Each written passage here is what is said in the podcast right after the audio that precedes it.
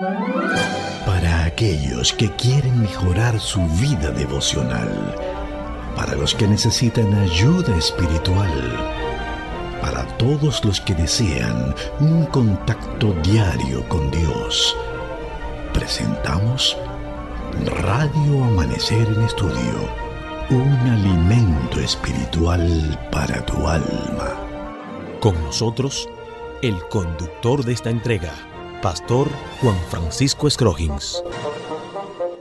Gracias amigos por estar con nosotros en esta hora. Nos preparamos en este momento para recibir las instrucciones especiales que emanan de la palabra de Dios. Emanan de la palabra de Dios y con un orientador tan, tan cómodo y tan bueno como es el Espíritu Santo, que impresiona nuestra mente, aclara conceptos que estudiamos y nos conduce por el camino correcto de la interpretación. El mejor intérprete que tiene la palabra de Dios es ella misma y el Espíritu Santo quien inspira las sagradas escrituras. De ahí nosotros decimos siempre que no debemos aventurarnos en abrir las sagradas páginas de la Biblia sin asegurarse de la dirección del Espíritu Santo. Según el orden de Melquisedec es el tema que estaremos estudiando en este día dentro del marco de la lección número 6 que estamos viendo en esta semana. Con nosotros aquí en cabina el pastor Domingo Guzmán haciendo los comentarios a estas lecciones. Pastor, salud y paz en medio de un mundo difícil deseamos y anhelamos que el Señor pueda conducirle y guiarle. Gracias, Pastor Scrogin. Un saludo cariñoso también a todos los amigos oyentes. Estamos eh, muy felices de poder compartir con ustedes durante este trimestre eh, las lecciones de la guía de estudio que lleva por título en estos últimos días el mensaje de Hebreos, escrita por Félix Cortés y durante toda esta jornada, pues hemos estado aprendiendo, aprendiendo mucho sobre lo que el apóstol Pablo nos ha presentado a través de la carta a los hebreos. Durante este trimestre nos hemos dado cuenta de la relevancia que tiene esta carta para el tiempo del fin y de forma particular para la comprensión de la obra de Cristo en nuestro favor, tanto en su función sacerdotal como sumo sacerdotal, y así también eh, en el hecho de, de cómo el Señor quiere que nosotros podamos tener conciencia de cada uno de estos conceptos que están plasmados en la carta del apóstol Pablo a los hebreos. Definitivamente de gran relevancia para tener una comprensión plena de lo que debe ser la vida cristiana en estos últimos días. Durante esta semana estamos estudiando la lección Jesús el sacerdote fiel y de manera particular estamos llegando a una lección que anhelábamos poder compartir, la lección que lleva por título Según el orden de Melquisedec. El verso que durante esta semana hemos estado eh, proponiendo y que propuso el autor de la lección para memorizar es el siguiente, Hebreos capítulo 7, versículo número 26. Porque tal sumo sacerdote nos convenía, santo, inocente, sin mancha, apartado de los pecadores y hecho más sublime que los cielos. Vamos a orar para iniciar el estudio en este día. Padre Santo, gracias por darnos la oportunidad de abrir tu palabra y de poder comprender, asimilar, aprensar estos conceptos tan importantes. Bendícenos en el estudio, que el Espíritu Santo nos dé discernimiento y sabiduría y que podamos tener, Señor, las herramientas ideales para transmitir lo que tú quieres, Señor, presentar a la audiencia de este espacio. En el nombre de Jesús lo pedimos. Amén. Amén. Vamos a nuestro tema para este día. Según el orden de Melquisede. Eh, este Melquisedec pues ha traído muchos debates en términos teológicos. Actualmente usted puede entrar a cualquier página de muchos teólogos y le van a presentar diferentes posiciones. La Biblia lo presenta de manera sencilla y uno a veces se complica mucho, se complica mucho en términos hermenéutico, interpretación bíblica. Y entonces hay que llevarse del consejo que ciertos eh, intérpretes dan. La Biblia se va interpretando ella sola y ya decíamos en la parte introductoria que con la guía del Espíritu Santo, el ser humano que de manera sencilla trata de buscar la verdad y la interpretación bíblica, el Espíritu le va asegurando esa realidad. Eh, conversaba con el pastor Domingo Guzmán y cuando estamos viendo los diferentes argumentos que presenta el autor de la guía de estudio, le decía, bueno, pero es que ahí está todo lo que uno puede decir acerca de Melquisedec y nosotros estaremos compartiendo con ustedes y comentando cada uno de esos párrafos que viene eh, en el día de hoy incluido en la guía de estudio y la gran pregunta quién era Melquisedec y cómo prefiguraba a Jesús.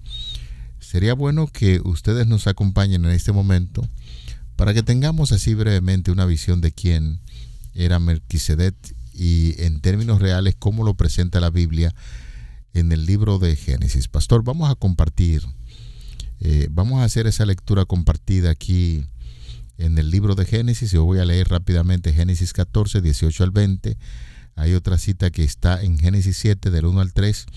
Leo 14, 18 al 20. Entonces Melquisedec, y noten amigos como dice, rey de Salén y sacerdote del Dios Altísimo. Dos características, rey y sacerdote del Dios Altísimo, sacó pan y vino y le bendijo diciendo, bendito sea Abraham del Dios Altísimo, creador de los cielos y de la tierra, y bendito sea el Dios Altísimo que entregó tus enemigos en tu mano y le dio a Abraham los diezmos de todo. Bien, gracias pastor por acotar este importante texto de Génesis yo quisiera de plano eh, irme más, más amplio en cuanto a la lectura, para poder tener una idea más eh, apreciable de quién era este hombre Melquisedec. Todo lo que dice el, el pastor Scrogin que acaba de leer es todo lo que aparece de él en el texto. Ahora hay que ver de dónde surgió esto, qué es lo que hace, cuál, por qué razón aparece y qué fue lo que ocurrió en derredor de su, de su aparición. ¿no? Entonces, me gustaría que usted, amigo oyente, pueda darle una lectura a Génesis 14, completo el capítulo. Al leer Génesis 14 hasta el versículo número 13, usted va a encontrar que había un conflicto. Hubo un conflicto entre reyes. Y este conflicto fue anunciado a Abraham. Abraham se le, se le dio aviso de lo que estaba ocurriendo. ¿Por qué se le dio aviso a Abraham de lo que estaba ocurriendo? Porque Lot, su sobrino, vivía en una de las ciudades en las cuales se había desarrollado ese conflicto. Y lógicamente Abraham va, ahí, va a salir a defender a su sobrino Lot. Y de hecho así, así ocurrió. Eh, entonces dice el versículo 14, al oír Abraham que su pariente estaba prisionero, noten, prisionero, armó a 318 criados nacidos en su casa y los persiguió hasta Dan. Estoy leyendo Génesis 14, versículo 14. Versículo 15. Cayó sobre ellos de noche él, o sea, Abraham, con sus siervos, y los atacó, y los fue siguiendo hasta Joba, al norte de Damasco. Recobró así todos los bienes y también a su pariente Lot, los bienes de éste, las mujeres y demás gente. Cuando volvía, noten, mire ahora, ahora Abraham regresa, ¿no? Cuando volvía de derrotar a Kedor Laomer y a los reyes que con él estaban, o sea, eso esos fueron los reyes que él derrotó, salió el rey de Sodoma a recibirlo al valle de Sabe, que es el valle del rey. ¿Quién salió, salió a recibir? El rey de Sodoma. Pero cuando el rey de Sodoma sale a recibirlo con su séquito, entonces aparece una figura. Ahí aparece Melquisedec. Entonces Melquisedec no era solamente un, sacerdote, era un rey, igual que el rey de Sodoma. El rey de Sodoma viene, pero también viene el rey de Salem, que es Melquisedec. Pero aquí se destaca el hecho de que Melquisedec, rey de Salem, también era sacerdote del Dios Altísimo. ¿qué me hace a mí pensar? Bueno, hay este problema, este conflicto entre los reyes, entre los cuales está afectado el rey de Sodoma, y el rey de Sodoma es la Sodoma, recuerden, es donde está viviendo Lot. También está afectado, ¿quién? Abraham, por su sobrino Lot que vive en Sodoma. Así que él sale a defender al rey de Sodoma de quienes los están atacando. Abraham sale, lucha contra ellos, los vence y de allá hacia acá viene vencedor Abraham. Mantenga la idea. Eh, puntualizar también que dentro de ese, de ese accionar de Abraham o Abraham es un gesto muy noble, muy noble, porque sale a defender a su sobrino que en cierto sentido, cuando hubo que separarse para hacer una división de las tierras, no fue el mejor comportamiento de, ¿Verdad que no? de, Lot. Ya usted está cayendo por donde voy. o sea que todo lo que estamos viendo en derredor de esta historia es la actitud de, proteger, de cuidar, de salvaguardar, de interceder. Noten, todo lo que está en derredor de esta historia una, es una actitud intercesora. Es, todo un cuadro y entonces Abraham no tiene un corazón tan, tan noble y tan grande que sale a defender a su sobrino y entonces, evidentemente, como dice la historia, eh, hay una unión y de ahí pues encontramos que Dios, Dios guió todo el proceso de la vida de Abraham para conquistar esos reyes y liberar también a su sobrino. A su sobrino. Entonces noten, ahora viene Abraham, decía yo, victorioso. Viene con el botín, o sea, con todos los elementos que por ende las guerras dejan. La victoria te da eh, eh, rubros que quedan contigo. Abraham viene con esos rubros, viene con todos los elementos que de plano la victoria le ha dado. Y, viene hacia dónde? Viene pues hacia la ciudad de Sodoma. Y viene hacia allá, viene con todos los, los, criados que han sido sus soldados victoriosos. Y cuando llega el rey de Sodoma, sale a recibirlo, pero junto con el rey de Sodoma vino otro rey, el rey de Salem que si usted analiza en la historia no tuvo nada que ver con eso. Pero vino, ¿por qué? Porque, porque vino a representar, vino a, a, a, empatizar con lo que ha ocurrido. Y ese rey de Salem a la vez también es sacerdote del Dios Altísimo. Y entonces el sacerdote ahora toma como la preeminencia de lo que está ocurriendo, porque no es el rey de Sodoma el que habla, no es el rey de Sodoma el que intercede en, allí. Él vino, él viene, pero no, no hace más nada. El que hace es Melquisedec, rey de Salem. Y entonces Melquisedec, rey de Salem y sacerdote del Dios Altísimo, saca pan y vino.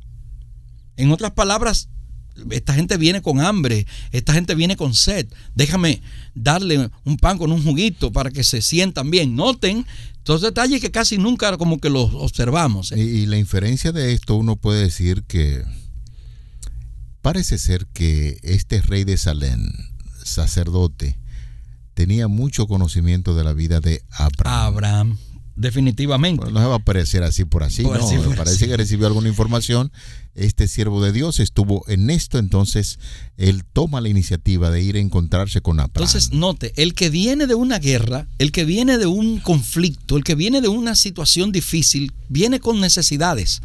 Y lo primero que hace este rey sacerdote es suplir necesidades. Y una vez suple las necesidades, entonces mira lo que viene, la parte espiritual, preciosa. Dice el versículo 19, y lo bendijo, diciendo, y atención a la bendición, bendito sea Abraham del Dios Altísimo. O sea, que Dios bendiga a Abraham, es lo que está diciendo. Creador de los cielos y de la tierra. Noten, no hay ninguna duda de que él está hablando de Jehová, de Yahvé, ¿verdad? Y bendito sea el Dios Altísimo, nuevamente bendice a Dios ahora, que entregó a tus enemigos en tus manos. ¿Qué hizo el Dios Altísimo? Entregó a sus enemigos en sus manos. Y dice el texto que Abraham le dio los diezmos de todo. Abraham ve al sacerdote del Dios Altísimo y de inmediato reconoce en él a alguien superior a él.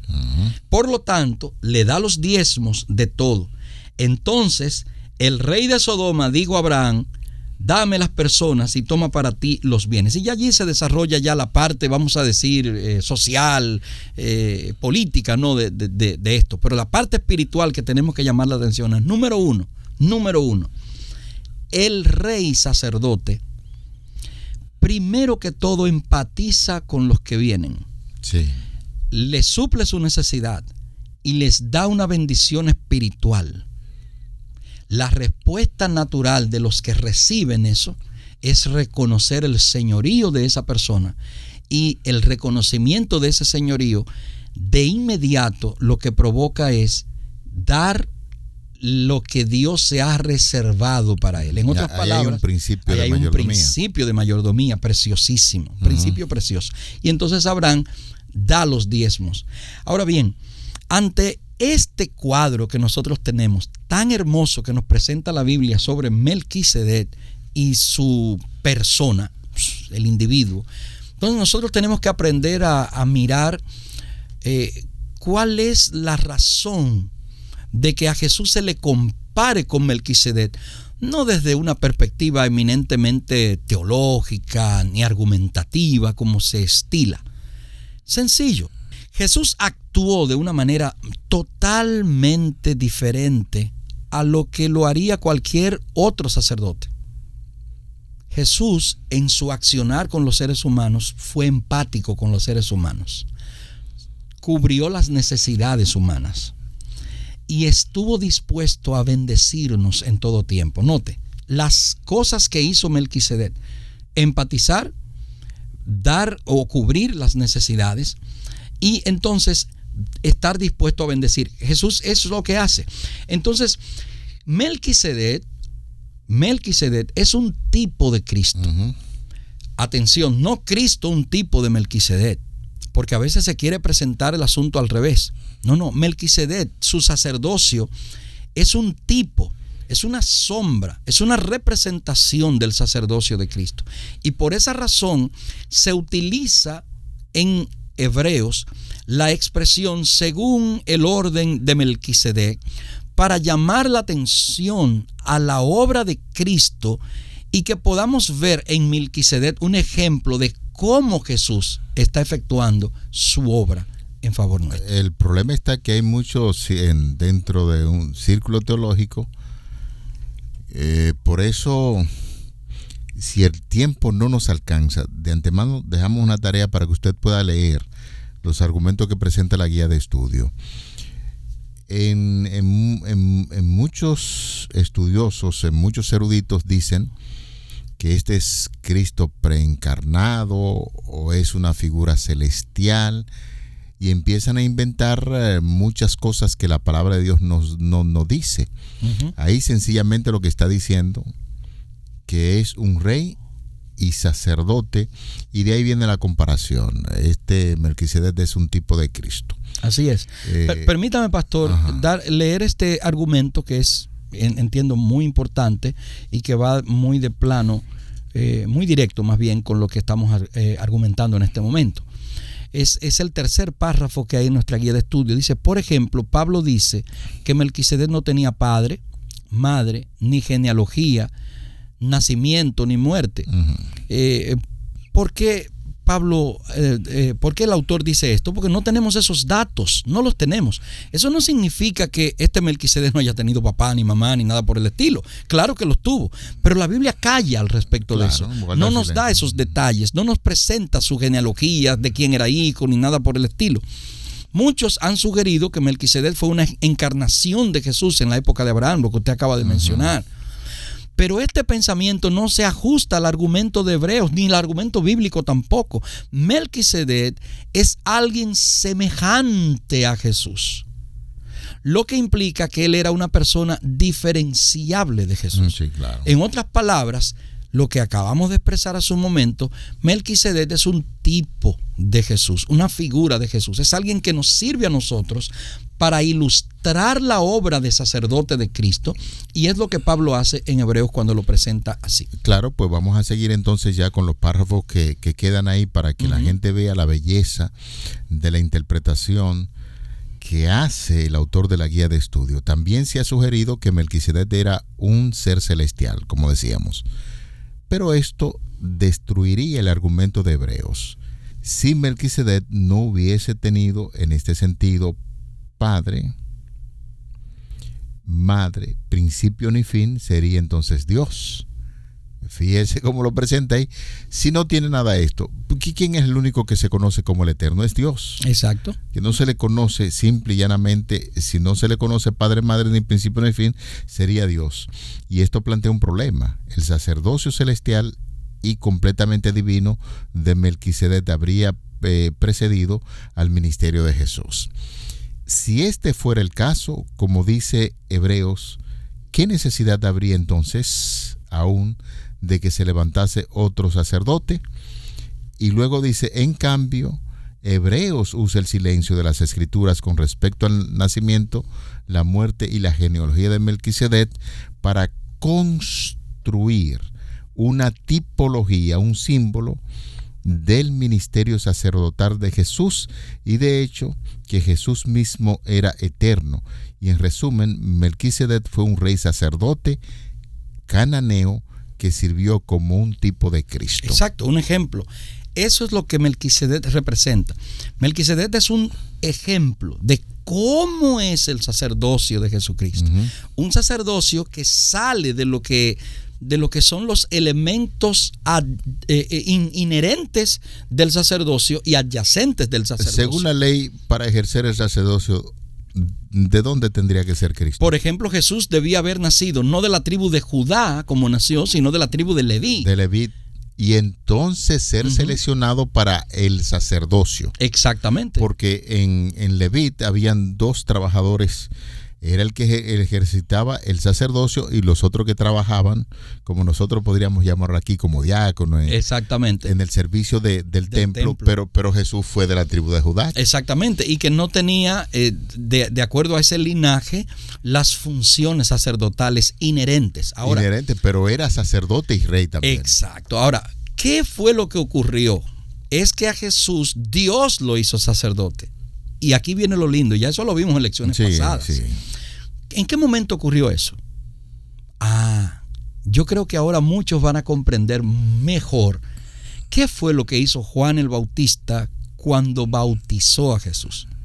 Es que el bautismo de Cristo fue su entronización, si cabe el término, o su eh, designación o su santificación y que como sacerdote. y que pone de manifiesto también lo que es el inicio del ministerio sacerdotal de Jesucristo porque, porque no podemos mirarlo como un predicador como muchos lo ven. Exactamente. Es un rey, es un sacerdote que empieza a realizar un ministerio a favor de la población.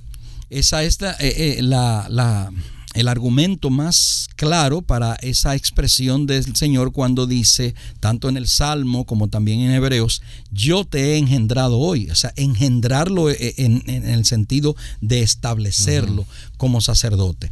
Así que esta lección es realmente, realmente... Eh, fundamental para poder comprender nosotros la obra sacerdotal de Cristo. Hay un texto en tomo 1, página 491, que está al final de la guía de estudio y dice, fue Cristo quien habló mediante Melquisedec el sacerdote del Dios Altísimo. Melquisedec no era Cristo, sino la voz de Dios en el mundo, el representante del Padre. Y Cristo habló a través de todas las generaciones del pasado. Cristo guió a su pueblo y fue la luz del mundo. Precioso este pensamiento que lo que hace es enfatizar lo que ya hemos presentado de esa labor de, de sacerdote que Melquisedec realizó como tipo de lo que Cristo realizaría por nosotros. Un tipo, un tipo. Vamos a repetir la idea de qué, qué, es un tipo, porque nosotros hemos hablado muchas veces tipo y antitipo y esa cosa, y entonces necesitamos que los amigos puedan entender cuando usted dice que, que Melquisedec fue un tipo de Cristo, ¿qué es lo que quiere decir con esto? Bien, yo le, he dicho siempre, pastor, que a mí me gusta enseñar de una forma práctica, que la gente pueda comprenderla, fácil, ¿no? que se le haga facilito a la gente entender.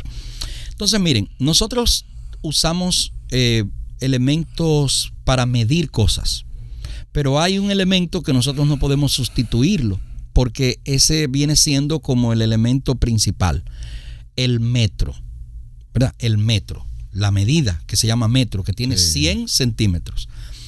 Si usted se fija, nosotros tomamos una varita y eh, cortamos esa vara para medir lo que es un metro y a veces lo colocamos en cierto lugar para ir a donde está ese metro y medir con eso, ¿verdad? ¿Qué ocurre? El metro que está, que colocamos en una pared para medir eh, todo lo demás que vamos a medir, sea cualquier cosa, un hilo, cualquier cosa que querramos saber que tiene un metro, las, que, las cosas que llevamos para medir son tipos, las que llevamos para medir. La medimos y ya llevamos un metro. Entonces el metro que llevamos, no, el que, no con el que medimos, el que llevamos, ese es el tipo. El tipo es el que se parece a la figura real. La figura real es el metro. Que en este caso, que en este caso es Cristo, el antitipo. El antitipo es el elemento que usamos para medir a los otros elementos. Entonces, ¿qué sucede? Melquisedec es un tipo. Cristo es el antitipo. Exacto. Entonces, todo el que, toda obra que realice alguien pareciéndose a Jesús, la hace porque es un tipo de Jesús. Y que no, y que no es solamente en esto de que hay tipo y antitipo, porque lo hay en el santuario. Y en la Biblia encontramos muchísimas figuras que tienen que ver con tipo y antitipo. De manera que ya a manera de conclusión, este Melquisedec no es Cristo, no es un ser celestial, es un ser humano que en tierra pagana, en Canaán, estaba representando al Dios altísimo en su labor para salvar a esas naciones. Y que en su función de rey y de sacerdote puede ser una figura que ilustre y represente perfectamente la obra que Cristo realiza por nosotros de ser nuestro sacerdote y a la vez nuestro rey. Bueno, yo pienso que la lección ha sido bastante interesante. Ahí hay elementos para nosotros detenernos en la casa, estudiarlo tranquilo ahora.